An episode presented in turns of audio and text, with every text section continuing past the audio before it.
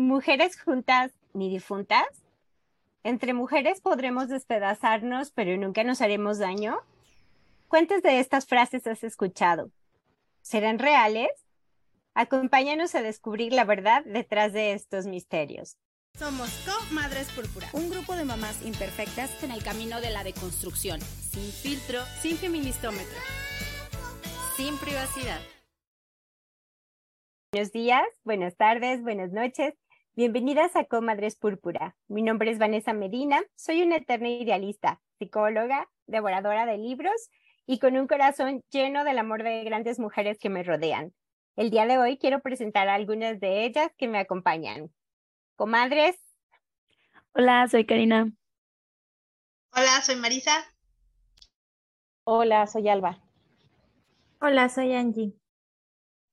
En este episodio, juntas vamos a revisar la realidad de las relaciones entre mujeres desde nuestra realidad de mamás feministas. Desde el principio de la historia de la humanidad ha habido grandes mujeres rebeldes que han levantado la voz en contra de las injusticias. Pero cuando nuestras ancestras decidieron organizarse y luchar juntas, entonces inmediatamente vino el ataque del patriarcado. Y en 1793 se hizo la primera prohibición de los clubes femeninos y de que más de cinco mujeres estuvieran juntas en la calle. Hace ya algunos ayeres de esto. Ahora ya no existen estas prohibiciones, pero ahora existen nuevas formas del patriarcado de investirnos. Por ejemplo, nos ponen a competir entre nosotras por ser la más gustada, por ser la elegida de los hombres, por tener su atención, por tener su validez, o por tener acceso a los pocos puestos de poder que existen para nosotras. Y en contraparte viene el feminismo, que viene a traernos estas salidas para reunirnos y poder seguir luchando juntas. Y hablando de esto, comadres, quiero preguntarles, ¿qué entienden por sororidad? bueno, yo lo que entiendo por sororidad es, es como tener un pacto entre nosotras, eh, no necesariamente tenemos que ser así como las super amigas, pero sí podemos ser capaces de poder crear redes y espacios seguros para nosotras. El, sin dañarnos, ¿no? Sin generar ese como pasivo-agresividad entre nosotras, sino como de respeto, porque ya ves que nos enseñaron que mujeres juntas ni difuntas o que una mujer jamás era amiga de otra mujer. Entonces eso creo que eh, eso ha hecho que genere entre nosotras como hostilidad. Entonces, bueno, pues eso es lo que yo entiendo un poco de, de sororidad. Para mí sororidad es como un acompañamiento a otras mujeres, o sea, no tanto una amistad, no hablo de amistad, eso sería diferente, simplemente como eh, apoyar, ¿no? Como que si veo a una mujer en lo que yo puedo apoyarla, eh, pues como un poco parecido a la solidaridad, como ayudarla y así. Para mí es una herramienta política para generar alianzas entre mujeres y alcanzar objetivos comunes. Es el equivalente al pacto patriarcal, pero nosotras no buscamos el poder y la dominación. Nosotras buscamos el poderío, la autodeterminación y terminar con las injusticias que nos atraviesan a nosotras y a otras mujeres. pues yo debo de decirles que es un término que no conocía que conozco hace poco tiempo y que he ido no moldeando, pero entendiendo cada vez de diferente manera. Eh, hoy yo lo veo como empatizar, como justamente esta parte de que comentabas al principio, Vane, de este, esta lucha que nos han hecho entre nosotras eh, yo fui de las que decía, ay, no, este, yo trabajo mejor con vatos y la chingada, porque pues así era como estaba amaestrada por el patriarcado y lo sé, pero en su, en su, o sea, es, algo que he ido construyendo poco a poco que no terminaba de entender y que yo lo definiría en esa palabra, empatía. todas eh, tienen mucha razón en esto, definitivamente. Eh, pues nace de la necesidad de, luchar juntas porque estamos atravesadas por la misma opresión, ¿no? Las mismas opresiones. Entonces, pues obviamente hay la necesidad de la misma lucha. Y entonces, pues déjenme contarles que por ahí, si alguna vez les dicen que fue un hombre quien inventó esta palabra, fue Miguel de Unamuno para su novela Tula en 1921 porque eh, se dio cuenta que no existía la parte femenina para lo que era fraternal o fraternidad y entonces él puso sororidad y sororal pero esto nada más era un equivalente, un sinónimo, o sea, no tenía como un contexto político. El contexto político eh, se lo da en español Marcela Lagarde, porque también existía el término sisterhood utilizado por Kate Miller eh, referente al feminismo en eh, la segunda ola y Marcela Lagarde luego lo utiliza eh, como sororidad, pero ya desde esta perspectiva feminista, ¿no? Y eh, por acá ella nos dice que lo encontró en francés, voy a decirlo tal cual está escrito porque de francés es cero, pero lo encontró como sororité y en inglés sisterhood.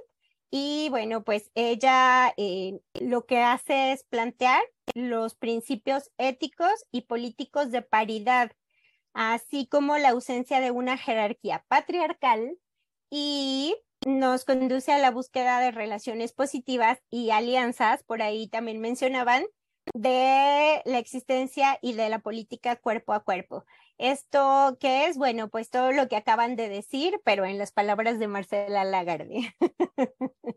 bueno, pues eh, creo que esta parte de la sororidad a todas, a todas lo hemos escuchado y vivimos como con el engaño de que sororidad va a ser ser amiga de todas y ya con que la otra sea mujer, entonces yo ya confío totalmente en ella y pues esto es mentira. Por ahí leía algo que yo les quiero compartir. A mí me gustó mucho esto. Decía que la sororidad es como un oasis en medio del desierto del, que es el patriarcado. Y que entonces eh, cuando vemos este oasis queremos ir, ¿no? Porque decimos, ah, sí, acá las mujeres somos hermanas, acá las mujeres y luchamos unas por otras, pero llegamos con las botas llenas de arena. Y entonces, pues este es un camino que vamos a ir construyendo poco a poco. Y pues ahora quisiera eh, agregar la parte de otro concepto que también se ha usado mucho, lo usan sobre todo las feministas de la diferencia, que es el afidamiento y que es la confianza en las otras. Ahora que ya tenemos estos dos conceptos, comas, quisiera que me platicaran su anécdota, experiencia, eh, no sé, algo, algo de la historia del feminismo que sea su favorito con respecto a la sororidad o el afidamiento entre nosotras. Para mí todos estos conceptos mm, me vinieron a, pues a caer encima, literal, cuando fui mamá.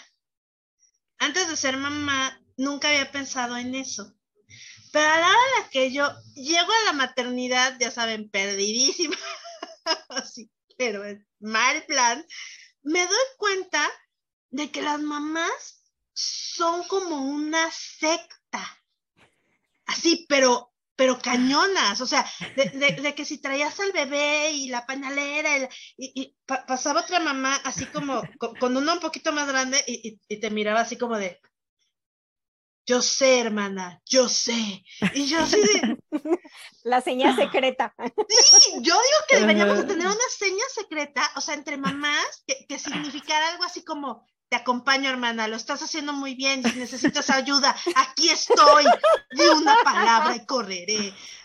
Pero, que, ajá, como, le dicen, es que así como, y ya, ¿no? Va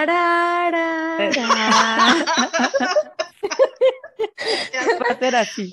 Pero entonces, este, yo, el, pero entonces yo el término sororidad lo, lo viví antes de conocerlo justamente con una comunidad de mamás en Internet, con un grupo de mamás en Facebook, que era tal cual. Tenían un como club de negocios, dan de cuenta, y se apoyaban entre ellas y se compraban entre ellas. Y era de que, oigan, esto lo puedo comprar en Walmart, pero quiero ver si alguien aquí lo vende porque prefiero ayudar a una mamá este, de repente pasaba que, oigan, fíjense que estoy teniendo esta bronca, no sé qué, ah, yo te presto tal, vente a mi casa, te cuida a los niños, te duermes en mi cama. Y yo decía, no puede ser. Estas mujeres no se conocen y se ayudan entre ellas. ¿Por qué hacen eso? Para mí fue un descubrimiento muy bonito y para mí sí me marcó. O sea, como que nunca lo había pensado, pero sí, ves a una mamá sufriendo con el niño y dices, ay, sí, yo también lo he pasado. Sí, la verdad. Pues yo también quiero contarles una historia. Este, bueno, no es una historia, es algo que vivo, ¿no? Es con la madrastra de Jimena. O sea, es, no es una amistad tal cual, porque no somos amigas de salir a tomar un café, de salir a algún lado, no pero todas las situaciones importantes no las compartimos. O sea, oye, fíjate que este venía enferma, como ves, le doy esto, ¿qué quieres que haga? Y yo con ella, ¿no? Incluso en otras cosas tratamos de apoyarnos. O sea, si vivieron una situación complicada emocionalmente, oye, fíjate que, y entonces hemos estado como ahí, pues, este, pues apoyándonos, acompañándonos, cuando a lo mejor pues dices, es raro porque es la pareja de mi expareja, pero pues para mí es, eso está superado desde hace tanto tiempo que la verdad es que que ella quiera a mi hija es como, hay un súper agradecimiento, o sea, yo estoy muy feliz de que ella sea ahí y de que le haya tocado esa mujer como madrastra, o sea, de verdad es, es hermoso eso para mí. Entonces, ese para mí es el mejor ejemplo de sororidad. Somos sororas ella y yo. Y, y tenemos afidamento lo dije bien porque... Bueno, por ahí este, Alba nos puede decir el término más eh, con, con, el acento italiano. Italiano, por sí, favor. Claro que sí, me piace. Afidamento.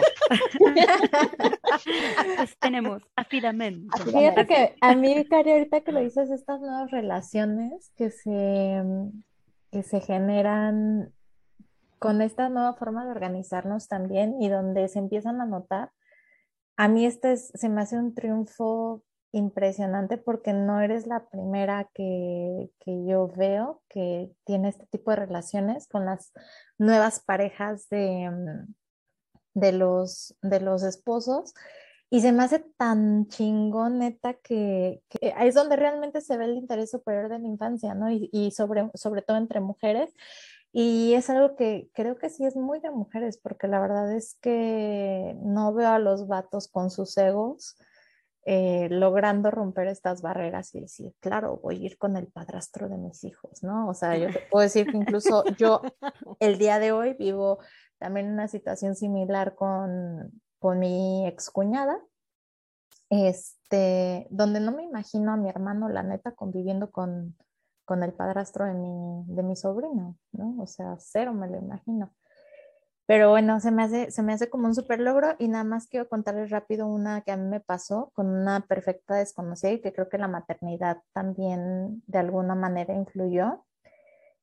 Por ahí les tengo pendiente este story tan completo, pero se los voy a reducir a que me roba. Fui a Ciudad de México sola con Renata me roban la cartera en el taxi, eh, una situación muy, muy difícil porque literal pensé que el taxi nos iba a llevar y no me di cuenta que me robó la cartera. Entonces llego yo al aeropuerto al día siguiente ya para volar de regreso a, Ciudad a Guadalajara, fui a Ciudad de México, y a dos, a dos de llegar a la, a la puerta, bueno, al, al, a la documentación, me doy cuenta que no traigo la cartera después de haber hecho una hora y media de, de fila. ¿no? Entonces llego yo al, mostrador, super ojetes los de la línea, no me da gusto que hayan quebrado, pero pinche Interjet se pasaron de lanza, este, de que no, pues no hay nada que hacer, tu vuelo sale en 20 minutos y pues ya te quedaste, ¿no? Entonces saco yo todas mis cosas así buscando la, o sea, todavía sin entender que había sido el tipo del taxi el que me había robado, saco todo, seguro lo dejé por aquí y así, ¿no? Ya yo en modo llorando con Renata de dos años, este, en brazos, o sea, Renata un sol como siempre se, se ha comportado en situaciones de este tipo. Y yo ya en modo así de que ya perdí el vuelo y ahora cómo me voy a pinche regresar, me tienen que mandar el pasaporte porque no hay manera de que tome ahorita un avión y bueno, ya imaginándome mil cosas. Entonces, yo en modo ya llorando desesperada con la niña sentadas en el aeropuerto se acerca una chica, este, que la recuerdo así, te juro que alta, o sea, yo estaba en el piso, claro, y la recuerdo alta. Se acerca y me dice, ¿estás bien? Y yo, sí, muchas gracias, es que acabo de perder, perdí mi cartera o me la robaron, no sé. Me dice, ¿eres de aquí? Le dije, sí, pero vivo en Guadalajara. Me dice, ay, lo siento mucho, este, y se va, ¿no? Y yo de que, ya ese gesto de que se haya acercado y me haya dicho, ¿estás bien? Ya para mí fue wow. Pasa como 10 minutos, se vuelve a acercar la chica, me da la mano y me dice, espero que, que todo salga bien. Y me deja, o sea, cuando me da la mano, me deja unos papeles y se mete al... Y yo, no, no es necesario, o sea, porque tenía forma de conseguir dinero, afortunadamente, pero le digo, no, no es necesario. Se mete al, al, a la sala de abordar y me quedo yo así de que, ¿qué pedo que acaba de pasar? Abro la mano y eran unos billetes enrollados. Y obviamente yo en son de, ¡ah! ¿no? Y entonces una señora que se pichó toda la situación me dice, no llores, hija, todavía hay gente buena en el mundo. Y yo de que "Ah". abro la mano y eran 1500 pesos. Oye, aparte, ¿quién te da 1500 pesos? Por supuesto que tengo ese boleto guardado. Tiempo, des- o sea, minutos después se acerca un hombre y me dice, oye, la señorita que se acaba de ir, soy su guardaespaldas y me dijo que si querías que te llevara a algún lugar. Y yo, en modo desconfiada de los vatos, no, gracias, igual este vato se chutó la situación y, ¿no? Entonces dije, no, solo dile que muchas gracias, no sé qué.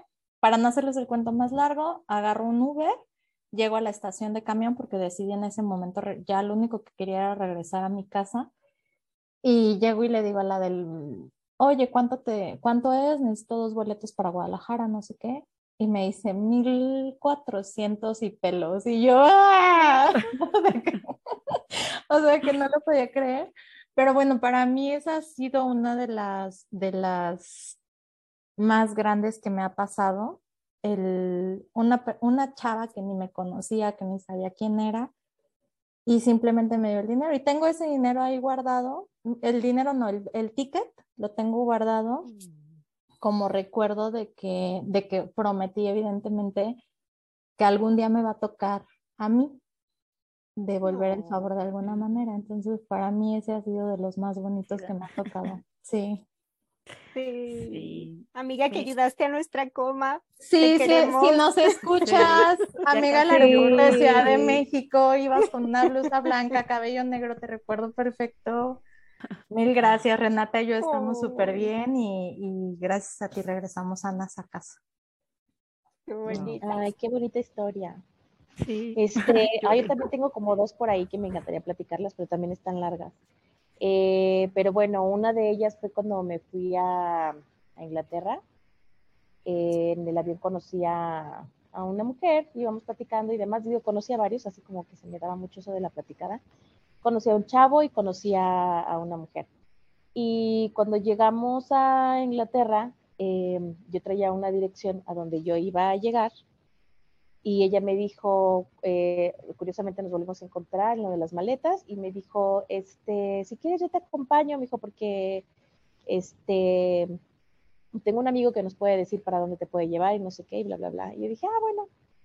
Y total que cuando fuimos a, buscar el lugar, pues la dirección, o sea, la calle sí existía, pero el número no. Entonces ella eh, me hospedó en el hotel donde ella se quedó y se estuvo conmigo tres días. Me dijo, no te voy a dejar hasta que sepas en dónde te vas a quedar, en dónde te vas a hospedar. Claro que al siguiente día yo hablé con mi mamá y le dije que pues estaba como perdida. Y, y bueno, también este, siempre me acuerdo de ella y siempre y, y sé que es de aquí también de Guadalajara. eh, y, o sea, pero no me acuerdo de su nombre ni nada. Y yo digo, híjole, ojalá que algún día me la encuentre o algo. Este, y sí, me hospedó con ella dos, tres noches, incluso hasta me fui a turistear con ella en lo que yo conseguía en dónde hospedarme, porque ella me dijo, yo nada más voy a estar aquí poquitos días y me voy. Entonces, eh, pues ella estaba preocupada al saber dónde yo me iba a quedar, ¿no? Incluso hasta me llevó a una iglesia, en lo que, anda- o sea, me da risa porque salimos acá en Harrods las dos acá con fotos acá de turistas. y, y Oye, mis amigos y- me decían, oye, en lugar de que estuvieras preocupado, ¿dónde te ibas a quedar tú acá tomándote fotos y, y, yo- y así, pues sí, pero pues ¿Por qué no? que le hacía, ni modo que no.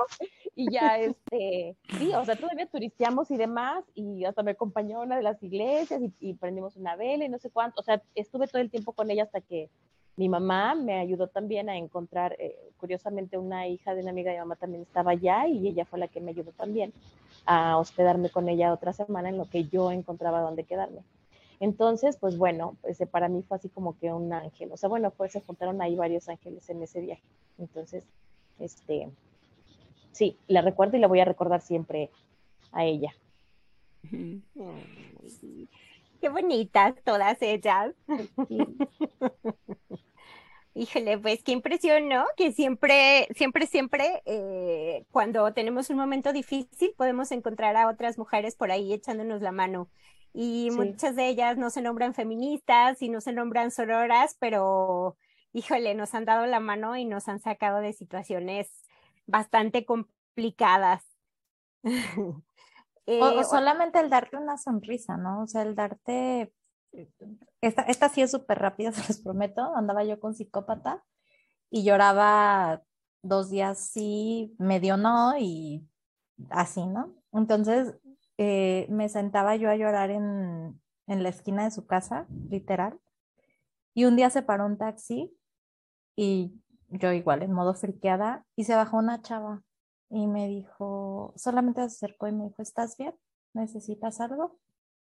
Y yo de que, no, gracias. Y me dice, segura, si necesitas algo, de verdad, con confianza. Pero se me hizo muy impresionante que se bajara del taxi y a lo que quería con esto es justo esta parte del patriarcado y que nos han enseñado a desconfiar hasta de nosotras mismas.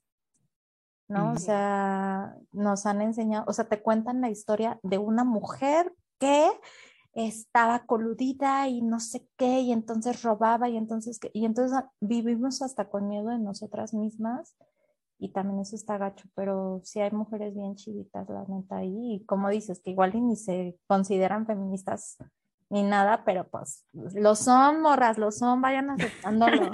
Solo les falta irlo aceptando. Solamente eso les falta nombrarse. Y, de verdad que sí somos así súper admirables como mujeres, porque digo, gracias ahora de que, eh, estoy ahora aquí, que las conocí, que, que formamos parte de, de esto del feminismo, estoy en un grupo eh, de Facebook en Querétaro, que es de puras mujeres, y amo leerlas porque todo es en apoyo a todas, o sea, así como que escriben de las cosas así como que cosas como muy importantes o muy privadas de ellas y todas apoyan, todas ayudan, nadie se conoce o son muy pocas las que se conocen entre ellas, pero ya se un grupo tan grande que cuando alguien necesita algo, están todas ahí y amo, amo ver esa, pues ese afidamiento, esa solidaridad, se ve, este, me encanta y, y es algo que digo, qué bonito y a veces hasta se me hace como romántico, aunque no debe ser romántico, pero este, digo, ay, no manches, yo lo quiero aplicar, o sea, quiero que mi hija aprenda esas cosas y que también ella lo vea y que lo pueda palpar y que diga, ay, esta es una nueva forma de, de tener este, eh, relaciones y lazos con las mujeres, ¿no? Y sí, está muy chido. Sí. Oigan, pues yo aquí en este espacio les quiero compartir ahorita una que sucedió en la marcha eh, del 8M, esta de este año. Pues por ahí hubo un malentendido donde eh, se abrió paso en medio de la marcha para que pasaran a unas personas que iban a atravesar la marcha. Entonces, cuando quienes iban adelante ven que las compañeras estaban poniendo como postes para hacer como esta valla y permitir el paso, gritaron, no se están encapsulando, corran. Y lo que llega a nosotras es, corran, ¿no? Entonces, ¡Qué agarro a susto! no manches. Horrible. agarro a mi hija y corro, ¿no? Y este, y yo, ¿dónde están las demás? ¿No? Pero bueno, ahí nos Digo, dispersamos. las ahorita da risa, pero en ese momento no, Sí, no, estábamos horrible, que- horrible. Bueno. O sea, mi hija se asustó muchísimo. Ajá. El caso es que corrimos a una calle y venían otras mujeres, íbamos mi hija y yo, y entonces este, nos, nos dimos la vuelta am, de la calle principal a una calle pequeña y entonces ahí nos refugiamos como en la cortina de un negocio de telas. y llegaron varias mujeres, ¿no? Llegaron y mi hija estaba llore y llore y ya me quiero ir a la casa, mamá, ya, me quiero ir. Y todas las demás mujeres, eh, unas más jóvenes, eh, otras, no sé, más grandes de mi edad quizás, le empezaron a hablar y le empezaron a decir, tranquila, aquí estamos juntas, nosotros no las vamos a dejar hasta que las veamos con quienes vienen, estamos con ustedes no te vamos a dejar sola. Y entonces, bueno, ¿qué les digo? En medio de la emoción de una marcha, en medio del susto de, de, no saber qué es lo que estaba pasando, de no saber dónde estaban mis otras comadres, porque además fue como, ah, ¿qué pasó? ¿Dónde quedaron las demás? Y luego aparte, bueno, todo un caso, todo pasó, pero bueno, este, la verdad es que me pareció hermoso la forma en que se dirigieron eh, a mi hija y a mí, porque fue como, ustedes son como las que necesitan ahorita esta contención, esta compañía, y estuvieron ahí con nosotras hasta que pudimos hablar ya con alguna de las que iba por ahí y nos dijeron, estamos en tal parte, cómo están y demás. Y nos dijeron seguras y nosotras, sí, sí, sí, ya están acá. Y bueno, pues nos estuvieron ahí acompañando. Entonces, bueno, ellas sí se nombraban feministas, eh, pero bueno, comadres que nos acompañaron a mi hija y a mí en la marcha. También las amamos a todas estas mujeres divinas que nos han acompañado en estos momentos. Oigan, y no solo a las que nos han ayudado a nosotras, porque sabemos que historias de estas, todas tenemos varias. Ah, claro. Entonces, a cualquier mujer que le haya tendido la mano a otra mujer, le mandamos todo nuestro amor y nuestra gratitud, porque nosotras haciendo eso, sí estamos cambiando al mundo. Sí, sí. corazoncitos, corazoncitos. Si nos quieren ver, véanos en, en Facebook, porque estamos Para que vean, que vean nuestras reacciones. Oigan, pero, pero ya no se hace así el corazón, Comas. ah, sí, es cierto, perdón, perdón. ¿Cómo? O sea, o sea, estoy Ay, esa no me la sabía. Estás de modo. Sí, ya es así. ya es hablar, voy a hablar con Por favor, por favor, modernícense. bueno, comas, pues ahora ya tenemos como más claro todo esto. Ahora voy a pasar a la parte triste. Quisiera que me compartieran alguna amistad eh, que se rompió antes de llegar al feminismo, ya sea por la competencia que nos enseñó el patriarcado, ya sea porque se replicaron violencias machistas. El caso es que esto nos atravesó y se rompió el vínculo con esta mujer. La mayoría de, las amigas o algunas de las amigas que tuve que llegué a tener como en la adolescencia y que ahorita ya no, ya no siguieron siendo parte de mi vida, este, creo que la mayoría sí influyó muchísimo en eso, ¿no?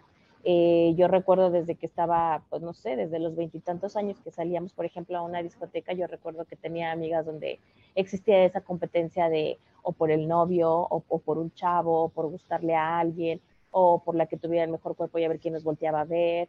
Este, el de, el, por ejemplo, tener otra amiga donde donde la yo la dejaba de ver por el novio, ¿no? Porque porque el novio seguramente ya no le, ya no le gustaba que se juntara, o sea, que se reuniera con nosotros. No, este, sí me tocó, o sea, como en muchísima competencia con mis amigas y el de, pues eso, a mí me da mucho coraje eso, que como que le dan mucha importancia al novio o a la pareja y que gracias a ellos se rompía como ese lazo. Yo no recuerdo alguna historia de alguna amiga, así que diga, yo apreciaba un montón, o sea, o sea que yo vivía en Carilandia pero, o sea, mis amigas, así como más cercanas, siguen ahí. Sí tuve problemas como tontos por la escuela, así de que, no, yo quería estar en ese equipo y tú así, pero ñoños, o sea, la verdad, nada graves. Eh, pero yo recuerdo a una chica ya en la maestría, o sea, yo ya estaba de veintitantos años, veintiséis, y no éramos amigas, o sea, y ella desde que me conoció siento que ella me sentía como una competencia y yo no sé por qué, pero desde que me conoció, mira, era una tras otra, tras otra, que todo el tiempo me estaba atacando, o sea, era como, eh, fuimos a desayunar y estaba un, un señor, o sea, que estaba la maestría y digo señor porque ya era una persona mayor y de pronto ella, ay, pues deberías de irte con él de viaje y que no sé qué yo, o sea, ese comentario como que ni iba así y con ella tuve muchas diferencias y yo le hice una cosa medio fea ahí porque cuando ella terminó con su, con su novio, este, no sé por qué, o sea, yo salí con él y, y no era mi amiga, o sea, ella como que en esos días empezaba a querer hablarme y yo le hice eso. Lo pienso y digo, creo, creo que fue, o sea, no fue una venganza planeada, pero yo no la sentía como una amiga y como que, no sé, o sea, como que a mí no me importó. Y ahora lo veo así, como, chales, esto repliqué el patriarcado, pues no estuvo chido tampoco. O sea, sí me metí como en estos terrenos, ¿no? Tampoco fue mi pareja ni mi novio ni nada, solo salimos una vez y, y en sus narices, así. no sé, siento que sí fue ahí mío, la que yo fui la, la que no fue chida. Pero bueno, no la veo ni nada y Oye, espero que ella sea feliz. si ya habían terminado ellos, no Ya sería también como replicar, o sea, como replicar estas ideas del mismo patriarcado donde te autojuzgas como mujer. Porque ya, si ya habían terminado, pues, Sí, ver. no eran amigas, güey. no, de hecho yo Ahora nunca sí lo hiciste premeditadamente o premeditadamente, perdón. No, Ya, yo sabía que le iba a molestar porque dije, sé que le va a doler y sí tomé la decisión de salir aunque le doliera. Pero entonces ahí es donde yo siento que fui como, Sí, como pues víctima de las dos, de los dos lados, ¿no? Al final. sí, como un poco Bueno, vengativa, un poco, no sé, un poco lo disfruté. Es que la verdad soy pero yo lo disfruté. justificándome de, Oigan, de a varias ver, que Es que, es que creo que aquí, o sea, aquí hay una diferencia sustancial en, los- en la motivación de Cari y en mi motivación. Yo alguna vez volví a tener mis que veres, entiéndase lo que quiera usted entender por que veres, con un ex mío para vengarme de una chava que me caía muy mal. Pero yo sí tengo que decir que mi motivación fue la venganza pura. O sea, de ahí sí no hay más. O sea, lo la disfruté. la verdad lo disfruté. No, no, y, y ¿saben qué es lo peor del caso? Que cuando yo le hice sabía que estaba mal. O sea, en ningún momento dije, ay, este es un acto noble, ¿no? O, ay, bueno, es justicia poética. No, jamás. O sea, yo sabía que estaba mal. Yo sabía que le estaba haciendo daño a otra mujer. Eso está gruesísimo. Pero yo, pues, ya saben cómo es uno de joven que, la verdad, pues yo estaba muy a medio hacer, la verdad. Yo tardé mucho en agarrar forma. Este, entonces, yo me acuerdo que todavía yo con algo de lucidez dije, no me he arrepentido, pero me arrepentiré. Pero empezó a pasar el tiempo y no llegaba el arrepentimiento. ¿Y saben cuándo me llegó? Cuando me empecé a juntar con ustedes. Y un día que estábamos platicando y empezamos a construir y de construir el último pedazo que me hacía falta, y ahí fue cuando dije, híjole, es que, ¿cómo pude haberle hecho daño a otra mujer por culpa de un tipo que además Iren bien basuriento? O sea, todavía uno dijera, guapo, con dinero. No, no, ni siquiera. Es, es- es un poco como en el Rey León, ¿no? Que es que nos vamos a pelear con tu tío. Por eso. ¿Por esto? Yo espero que, espero que ella y él estén muy bien, que sean muy felices. Este, pero bueno, eso fue hace 20 años también, ya, ya pasó Ay, mucho abajo. Ya. Ya llovió. Ay, la mía sí es reciente, la verdad. Y puedo decir que soy, soy de pocas amigas en general. De hecho, soy, aunque ustedes no lo crean, y aunque el mundo no lo crea, soy medio antisocial. O sea, sí soy de fiesta y tal, pero soy el tipo de persona que prefiere quedarse en su casa y no. Pero tengo mis amigas de la prepa, de la secu y así, ¿no?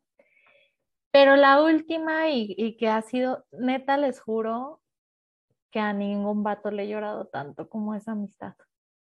Yo sí les puedo decir que la terapia tuvo que estar bien densa y me costó varios tiempo como poder superar ese, ese tema, porque había sido una situación en la que yo consideré que había dado todo incondicionalmente y varias personas me habían dicho, ahí no es, ahí no es, cuidado con esta morra, ahí no es. Y entonces yo en plan, este, salvadora de las almas en desgracia, pues no, no lo quise ver. La realidad es que no lo quise ver, a pesar de que las señales estaban ahí. Para mí sí ha sido como, como un tema de, pues que a veces también hay que tener, pues no cuidado, pero sí priorizarte también a pesar de, pero sí me hizo mucho daño. Sí. Ay, la importancia, la importancia de no romantizar, ¿no? Sí, sobre todo eso. No romantizar y tener mucho cuidado con, yo, yo les digo, para mí la experiencia más cañona de esto y que siempre lo comparto es la soledad puede ser muy buena amiga o puede ser muy mala consejera. Pero cuando hay una situación de peligro, de verdad no hay como tener una tribu real que, que esté ahí para apoyarte, para, digo, las que somos foráneas podemos como entender un poco esta parte, también he sido culera, la neta, ¿por qué decir que no? o sea, mi yo del pasado, un perdón para todas las mujeres a las que les hice culeradas en la vida, claro que sí, pero, pero ya cuando, cuando te toca vivirlo y cuando te tocas este, el romantizarlo, híjole, está bien cañón, bien cañón. Ay, pues yo me voy a ir a una experiencia del pasado porque las recientes no vayan a hacer que me duelan y podamos llorar aquí. Entonces vámonos al pasado. Pues bueno, em, tenía esta amiga en, en la facultad de psicología. La verdad es que ella me caía súper bien y resulta que ella vivía enamorada de un fulanito, ¿por qué no? Y, ¿qué creen? El fulanito me empezó a buscar para que saliéramos y entonces ella me dijo, es que tú le gustas y entonces está bien, por mí no hay problema y que le hice caso y ahora me doy cuenta que fue el peor error que pude cometer porque como ella dijo no hay problema, dije pues no hay problema y pues sí hubo problema. Entonces, eh, la verdad es que en su momento me dolió mucho. hemos restablecido el contacto, aunque sea a través de redes sociales, entonces me alegra tenerla en mi vida, pero eh, sí pienso que ahora soy la del meme de que ahora yo ya no me peleo con otra morra a menos que sea por un pan de muerto y ni eso, ¿no? Porque entonces nos organizamos quién pone el café y quién el panecito, porque por un vato nunca más. Oye, pero porque hay un vato eh, involucrado siempre, güey. O sea, porque en mi historia, digo, no quise dar detalles, pero también hubo un vato involucrado, claro que sí. Y, y, que quede claro, en, en mi caso, no había ninguna relación afectiva entre mi persona y el vato pero hubo un vato involucrado. Un vato en medio, o claro. Sea, al final hubo un vato involucrado. Sí. Creo que tiene que ver con la socialización. O sea, porque, porque sí, o sea, sí hay mucho eso en la cultura, pero no siempre hay vatos. Yo tengo una anécdota muy curiosa, porque además mi pobre amiga nunca supo qué diantres estaba pasando. Porque, ajá, es de esas cosas que, o sea, hoy se va a enterar. Amiga, hoy te estás enterando. Amiga, o sea, hablando, hablando de, noche, de, de, confesiones, ¿eh? Así que, por favor. Chistoso, este... Porque, o sea, yo estaba enojadísima con ella, pero mal plan, o sea, así de, de mal. Y la otra, así, pero ¿qué está pasando? Ni siquiera me acuerdo qué, qué, nos dijimos, ni siquiera. Pero me acuerdo que estábamos en el pasillo de la universidad y yo así de, ¿no? Pero fíjense la tontería. Cuando te graduabas, te daban, bueno, a, una persona de la generación le daban un trofeo. Y yo quería ese trofeo. Y yo creía que se lo iban Ajá, y yo creía que se lo iban a dar a ella. Al final se lo dieron a un, a un chavo que lo que sabe que quien, pero se lo ganó a pulso. Mm. Por, una cuestión totalmente diferente y aparte, o sea, yo pensaba que ella se le iban a dar por haber hecho A, yo creía que me lo merecía yo por haber hecho B, y a él se lo dieron por haber hecho una zanahoria, o sea, sí, nada que ver en la vida, pero luego pasan los años, ya saben, ¿no? Y resulta que me voy casando con un tipo al que le dieron el fabuloso trofeo, el cual está ahí enmueciéndose en casa de sus papás.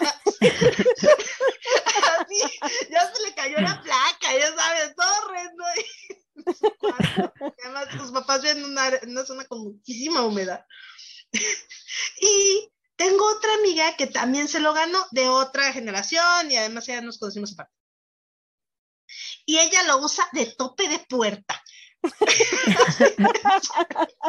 Y ahora me doy una risa porque digo, no puede ser. Y, además la otra pobre nunca supo por qué me enojé con ella. Porque, ojo, ni, ni, nos lo habían dado. Era solamente mi idea de que se lo iban a dar a ella. O sea, para que vean que no, no siempre hay tipos involucrados, también hay egos involucrados. Ah, ah claro. Sí. Pero bueno, la competencia es, ¿no? Ya sea por los reconocimientos, que además los establece el mismo patriarcado, ¿no? O por eh, la atención y la validación de ellos. Entonces, pues la verdad es que sí, yo también creo que uno de los duelos más dolorosos que he vivido es por las amigas de las que me he tenido que despedir de la forma que sea, ya sea por, pues, porque partieron de, de este plano muy pronto, porque ya nuestro tiempo se había acabado. Pero bueno, con más, ahora quiero que me platiquen qué es algo sobre sororidad o afiramiento que les hubiera gustado que les hubieran dicho cuando eran niñas. Yo creo que saber que existía. O sea, ahorita ni siquiera nadie me enseñó ese concepto. Yo creo que, pues que no lo sabía. Por ejemplo, Ahora, ahorita que mencionaron esta pregunta de niña, me, me fui a la niñez y creo que ahí sí viví historias muy crueles de otras niñas que me hicieron cosas muy feas cuando yo era niña. O sea, siempre era como mm, y cosas hirientes o, o se burlaban de mí o así, o sea, en niñas, pues. O por ejemplo, ya en la secundaria cuando yo era adolescente y luego me decían que sí, yo le gustaba como a varios niños y luego sí me decían cosas sobre eso, como, ah, es que tú eres así, bien, te caminas toda movida, no sé, cosas bien tontas. Entonces, a lo mejor el solo hecho de decir que hay otras maneras de relacionarse desde ese tiempo, pues me hubiera ahorrado mucho, porque eso lo aprendí como que en la experiencia de, de la infancia, la adolescencia. Entonces, cuando ya entré a la prepa, como que ya fui más selectiva con mis amigas y ahora sí como que no tengo recuerdos tan difíciles, ¿no? Pero de la infancia y secundaria, uy, no, o sea, mal plan, mal plan. Y en el ejemplo, pues con mi mamá tuve una buena relación, entonces a lo mejor ahí como mamás, pues podemos hacer un cambio con nuestras hijas, porque también nosotras somos sus acompañantes de ellas no sé, esta relación que creamos con ellas debe de tener alguna relación de la, o sea, como, como algún impacto o algún efecto sobre lo que nosotros aprendemos de las relaciones con otras mujeres. Eso es lo que creo. Eh, a mí me hubiera gustado que, que, no hubiera esa competencia entre nosotras, ¿no? O sea, que me, nos hayan enseñado a no tener ese, esa competencia, el de no juzgarnos, el de poder tener este, pues, pláticas incómodas, que eso lo aprendí de ti, comadre, este, Vale, eh, eh, eh, que puedes tener una plática incómoda con alguien y que vas a estar segura, ¿no? Que vas a estar libre de poder comunicarlo. Y justo eso me acaba de pasar hace que, como una semana con las amigas de mi hija, Valentina, y digo, de lo poquito que he ido aprendiendo del tema y demás, me es así como súper bonito el poderles expresar lo poco o mucho que sé en la forma en cómo se pueden relacionar ellas, ¿no? Este, me tocó eh, ver que empezaron a jugar almohadazos y una de ellas eh, le cayó una almohada en, el ojo y empezó a llorar y total que me quedé yo con ella aparte y empezamos a platicar y se empezó a desahogar conmigo hasta, hasta que salió el hilo, ¿no? Del por qué, como que ella traía como un sentimiento, pero era del grupo de las amigas. Entonces eh, las reuní a las cuatro y les dije que era así como, o sea, que se, que se platicaran entre ellas lo que les gustaba, lo que no les gustaba y qué podían hacer y qué no podían hacer. total que se hizo así como una experiencia así pues bonita entre ellas. Me gustó muchísimo, les dije que pues eh, cada una tiene eh, su carácter pues es diferente y les, a ellas les gustó mucho la dinámica porque se, pudieron expresar, o sea, pudieron tener esa conversación de lo que no les gustaba una de la otra y lo que sí les gustaba. Y se me hizo así como que dije, ay, qué bonito que, que este tipo de actividades así pequeñas se las pueda yo transmitir a mi hija, donde ella pueda ver este, como e, ese, una forma diferente de relacionarse con sus amigas, ¿no? Que pueda haber una forma diferente sin que tengan que competir entre ellas. Oigan, y yo estoy como de por dónde empiezo. O sea, yo que tengo de veras tantos problemas para relacionar. A mí de niña me hubiera gustado tener un modelo. Yo creo que eso es lo que me hubiera servido más. O sea, ver a mi mamá y a mi papá tener amigos y amigas me hubiera servido un montón. Porque es raro, o sea, sí tenían, pero eran como estos asuntos como de, eran parejas, amigas de, amigos de pareja. ¿Sí me explico? O sea, era, se juntaban con otras parejas. Y eso es como diferente. A mí me hubiera gustado ver como a mi mamá ah, relacionarse con otras mujeres, como con sus pares que eso es algo que yo nunca vi, ¿no? Eso, eso me hubiera gustado porque creo que hubiera aprendido a modelar eso, que creo que esa parte me la brinqué y, no estoy segura de que se pueda recuperar, la neta. Ya de más grande, mm, me hubiera gustado mucho eh, enterarme de que se pueden dar relaciones sin competencia y de que yo no tenía necesidad de estar, de estar probándole nada a nadie. Es decir, por ejemplo, yo me acuerdo en la universidad que yo sentía que yo era una mala estudiante. Nunca fui mala estudiante. Lo que pasa es que yo me, mis amigas y mis amigos eran realmente de excelencia. Pero yo realmente estaba perfectamente en un muy buen nivel y si no lo hubiera estado no hubiera importado. Pero era esta, pero esta parte siento que sí afecta, porque es esta parte de siempre estar probando que mereces, siempre estar, estar probando que puedes estar ahí, que, que vales ese lugar que tienes, ¿no? Como parte de esa comunidad. Entonces, a mí me hubiera gustado saber que era posible no eso, no tener así establecida la relación, porque además lo que acaba pasando es que estás jerarquizando. Entonces, a mí me hubiera gustado que me explicaran que era una relación horizontal y que se podían tener relaciones horizontales. Entonces, eso a mí me hubiera servido mucho, porque además eso va de la mano con la parte de la superioridad moral. Mm. Eso también pasa mucho, y pasa mucho entre las amistades y pasa mucho, eh, yo creo que en cualquier ambiente, de la típica persona que siente que, híjole, yo sí soy la, la que trabaja, ¿no? uy, no, yo sí soy la que estudia, uy, no, yo sí soy la que participa, uy, no, yo sí soy la que... Entonces, esta parte de la superioridad moral muchas veces no nos permite realmente abrirnos en un ambiente, no nos permite aprender de los demás y claro que en un ambiente donde hay superioridad moral no hay confianza. Entonces, no se pueden establecer relaciones saludables ahí. Esas son las cosas que a mí me hubiera gustado saber.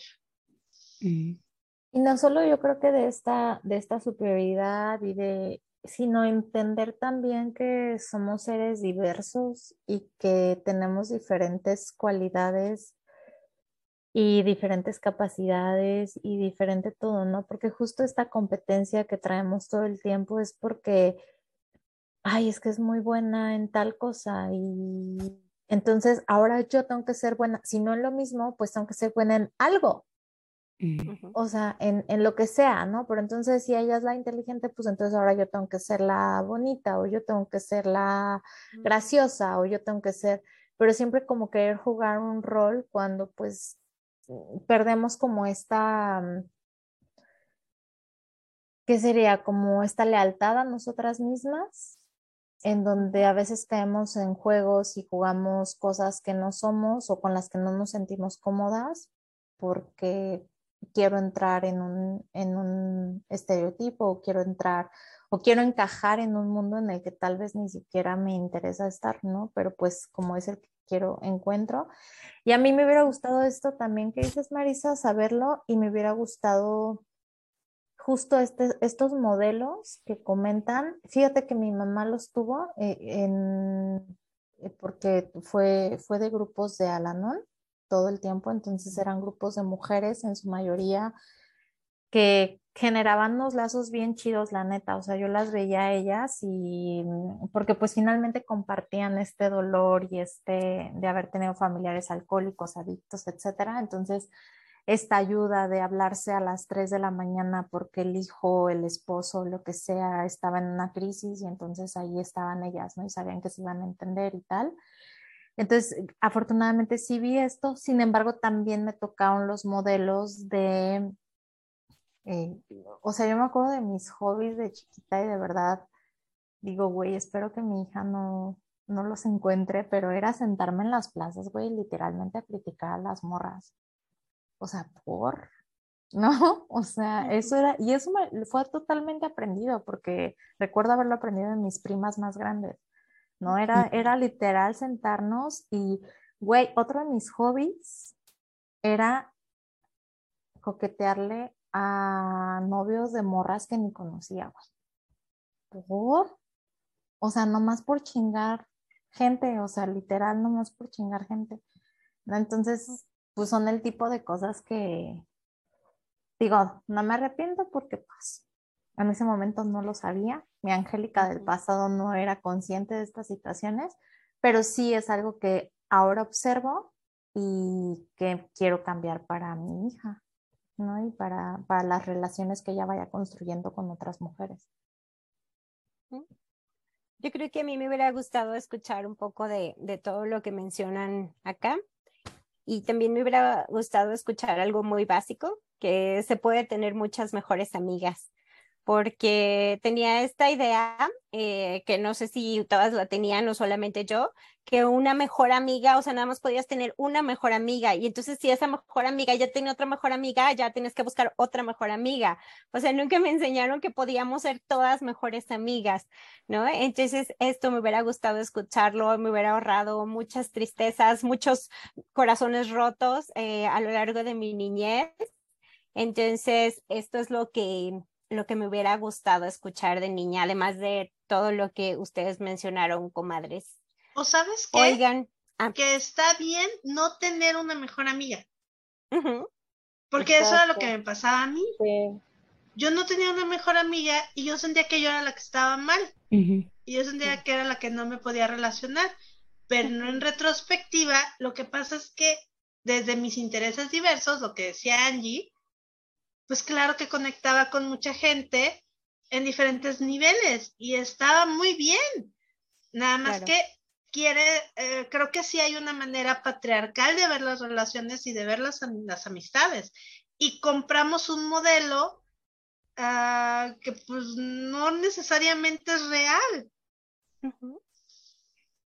Sí, totalmente. Esto también es cierto, ¿no? O sea, o existen muchas mejores amigas y puede no existir ninguna mejor amiga y como quiera que sea, está perfecto. Y otra cosa que me hubiera gustado saber, y me enteré muy grande, muy grande, creo que ya fue con ustedes, es no siempre tenemos que estar de acuerdo. Tú y Giovanni. Sí. La vida toma. La historia de nuestras vidas.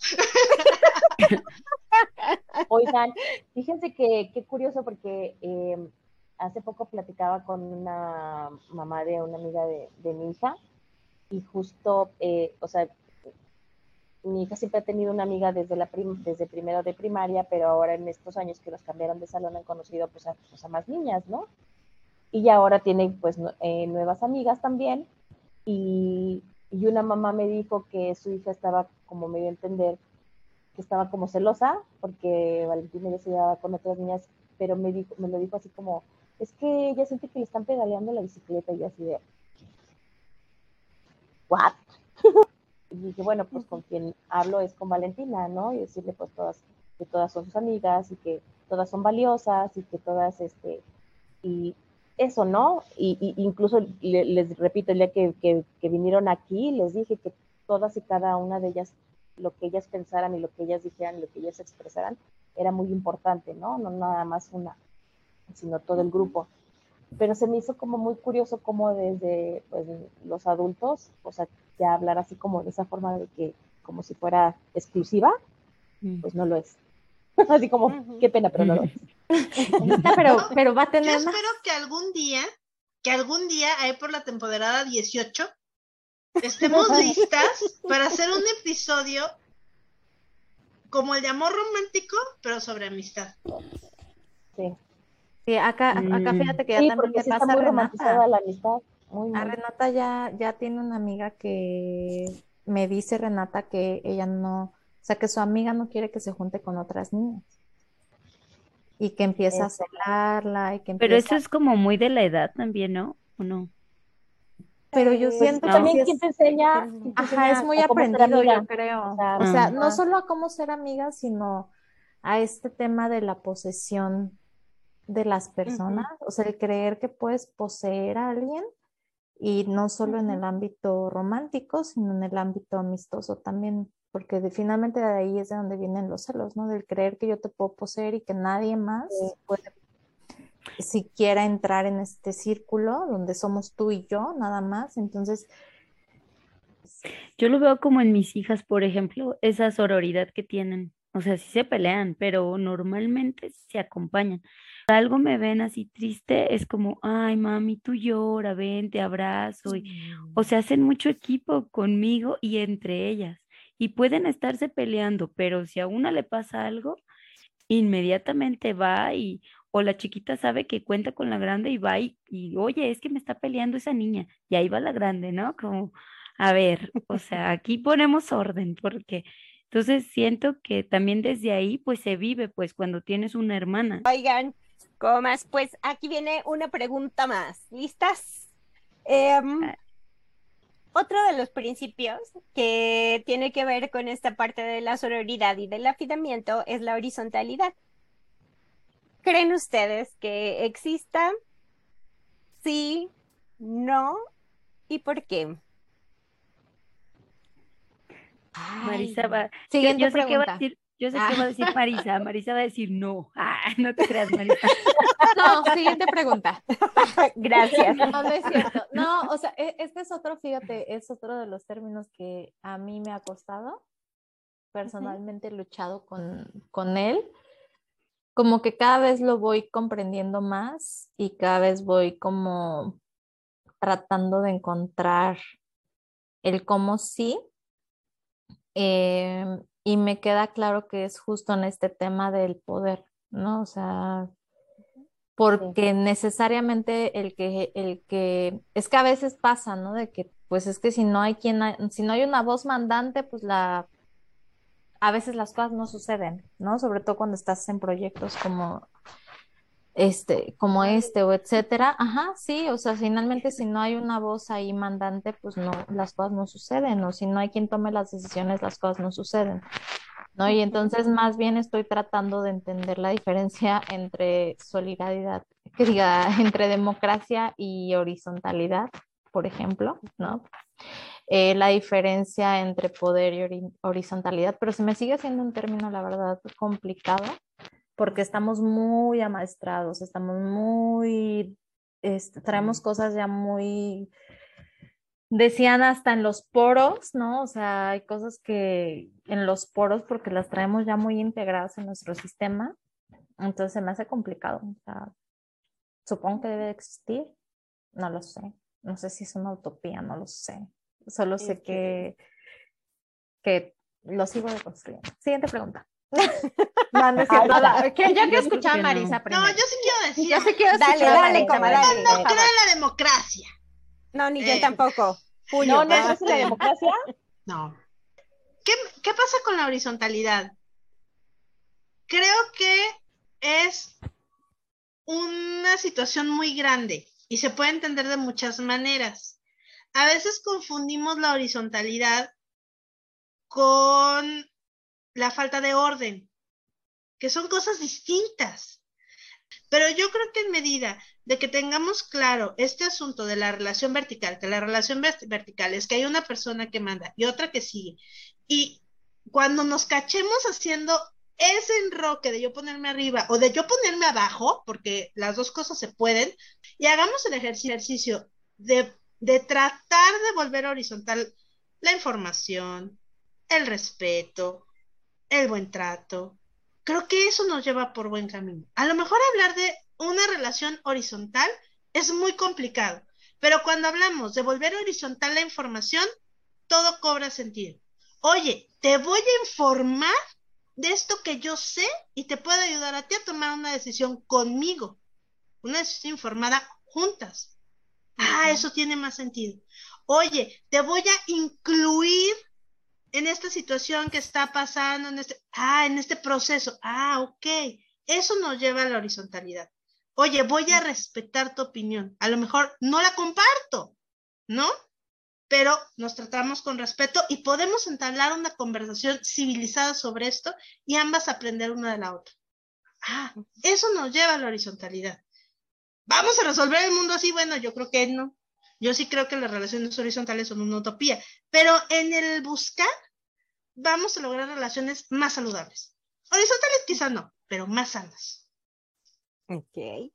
Pues sí, ciertamente existen estos dos tipos de relaciones, las verticales y las horizontales.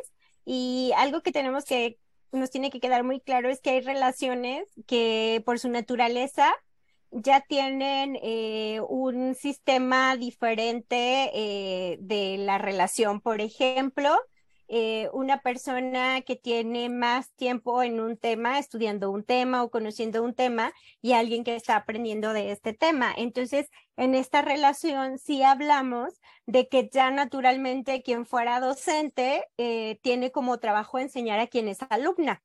Entonces, aquí la parte horizontal quedaría en otras decisiones sobre la enseñanza, pero la enseñanza en sí no podría ser una relación horizontal.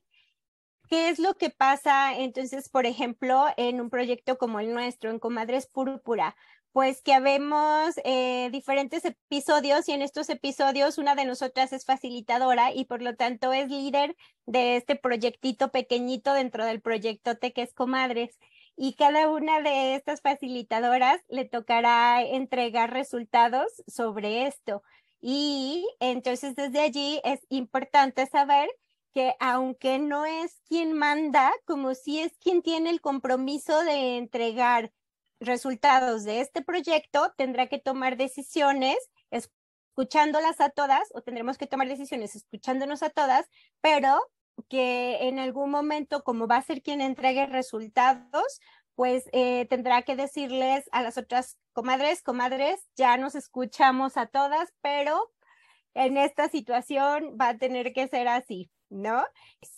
Así es nuestro mundo, la horizontalidad está en tener esta disposición de validar todos los puntos de vista, de saber que cada persona viene de historias diferentes que podemos escucharnos, tratar de llegar a acuerdos y que aunque a veces se tengan que tomar decisiones distintas a las que una u otra quisieran, no por esto dejamos de validar o de querer a la otra con su sentir. Comas, pues ahora, para cerrar este episodio, me encantaría que nos recomendaran una serie, película o libro donde podamos ver más ejemplificados estos conceptos. Solamente no se vale espoliar. Bueno, yo les recomiendo eh, la serie de Big Little Lies. Está buenísima. Buenísima, pero buenísima. Es un must. Si no la han visto, tienen que verla. En HBO. Yo les recomiendo Red. Ya nomás veanla, está llenísima de sororidad toda la película. En todo, ¿eh? Hay mil ejemplos patriarcales. Yo les voy a dejar. Estoy reconsiderando el tipo de televisión que consumo en este momento. Oigan, yo, yo lo que sí me, me estoy súper cuestionando es el tipo de libros que leo. Me siento muy triste porque no encontré un libro que les pueda recomendar y eso me hace sentir sumamente miserable. pero, pero, lo, Dale, dale, dale. pero lo voy a compensar porque les voy a dejar tres. Este, una que es como la madre de todo lo cursi y es como para, híjole, la verdad, a mí se me hace que está bien churra, pero, pero, la verdad es que se me hace un súper buen ejemplo de mujeres apoyando mujeres. Y además de mujeres que no se conocen entre sí apoyando mujeres este, en de veras necesidad real. Que es una película que se llama Where's the Love? Que en español creo que se llama ¿Dónde quedó el amor? Que además es viejísima y sale Natalie Portman. Entonces, eh, esa yo creo que está Ay, buena. no, pero tiene una escena súper fuerte. Tiene varias súper Ay, fuertes. sí, Y- no, y, no está tan toca, y toca muchos temas muy complicaditos. Este, hay ahí este temas medio gachos o medio Oye, muy gachos. Y Marisa, por eso les dije que estoy reconsiderando lo que consumo, porque imagínate que eso se me hizo suave. No, bueno, eso se me hizo cursi. Lo bueno es que comiendo la naranja mecánica. No, sí es muy cursi. No, sí es cursi. Pero bueno, pero bueno, si quieren algo más light y más nuevo, que tampoco es nuevo, pero bueno, este, los voy- las voy a invitar a que vuelvan a ver, sobre todo la de Legalmente Rubia, pero la 2. Y revisen cómo son las relaciones entre mujeres en esa película. No les voy a decir más, nomás chéquense las relaciones entre mujeres, vean el tema de las relaciones horizontales, un poquito sobre lo que es la democracia, ah, volviendo al tema de lo que no creo, este, y sobre todo de cómo podemos ayudarnos unas a otras y crear alianzas sin necesariamente estar de acuerdo. Entonces eso está muy interesante. Digo, yo sé que la película es muy, es muy chistosa, pero bueno, le- les dejo una de un tipo y otra de otro. Yo estaba pensando que no, pero sí hay varios ejemplos en la mía. Ejemplo de lo que no se debe hacer y lo que sí se puede hacer. Ambos dos. Pero Gilmore Girls es mi serie favorita de toda la vida. Y hay varios ejemplos, varios, varios ejemplos de las, de las relaciones entre, entre mujeres y varias sororas por ahí. Y a las comadres que nos están escuchando o viendo, si ubican algún libro o una película que nos quieran recomendar, pero por el amor de Dios, un libro, este, por favor, búsquenos. Porque Sí, por necesitamos favor. encontrar más material que ejemplifique esto y estamos seguras de que hay. El problema es que no es algo que tengamos en el radar. Sí, bueno, yo les quisiera recomendar, ay, pues tengo un montón de recomendaciones, por ahí les ponía en el grupo, pero hay una que amo, amo, amo, amo, que es Grace and Frankie, que está en Netflix. Mm. Eh, bueno, pues por ahí están estas dos mujeres que empieza su historia desde eh, el mismo mal, viviendo eh, por ahí una situación entre los maridos de las dos y van viviendo varias aventuras bastante divertidas y la verdad es que, ah, no sé, amo esta serie, así es que se las recomiendo muchísimo. Bueno, pues entonces, comas, muchísimas gracias por acompañarnos, por abrir sus corazones. Esto fue Comadres Púrpura y recuerda, no debe romantizarse la sororidad. Después de todo, todas fuimos criadas en una cultura que nos quiere separadas. Esto también es un camino en deconstrucción. Nos vemos. Gracias, bye. Ay. Recuerda seguirnos en co.madrespúrpura en Instagram, YouTube, Facebook y TikTok. Busca también nuestra comunidad en grupo privado de Facebook Y sigamos comadreando de divorcio, Cuerpa, malas madres, estereotipos, infancias, mitos, violencia. magia.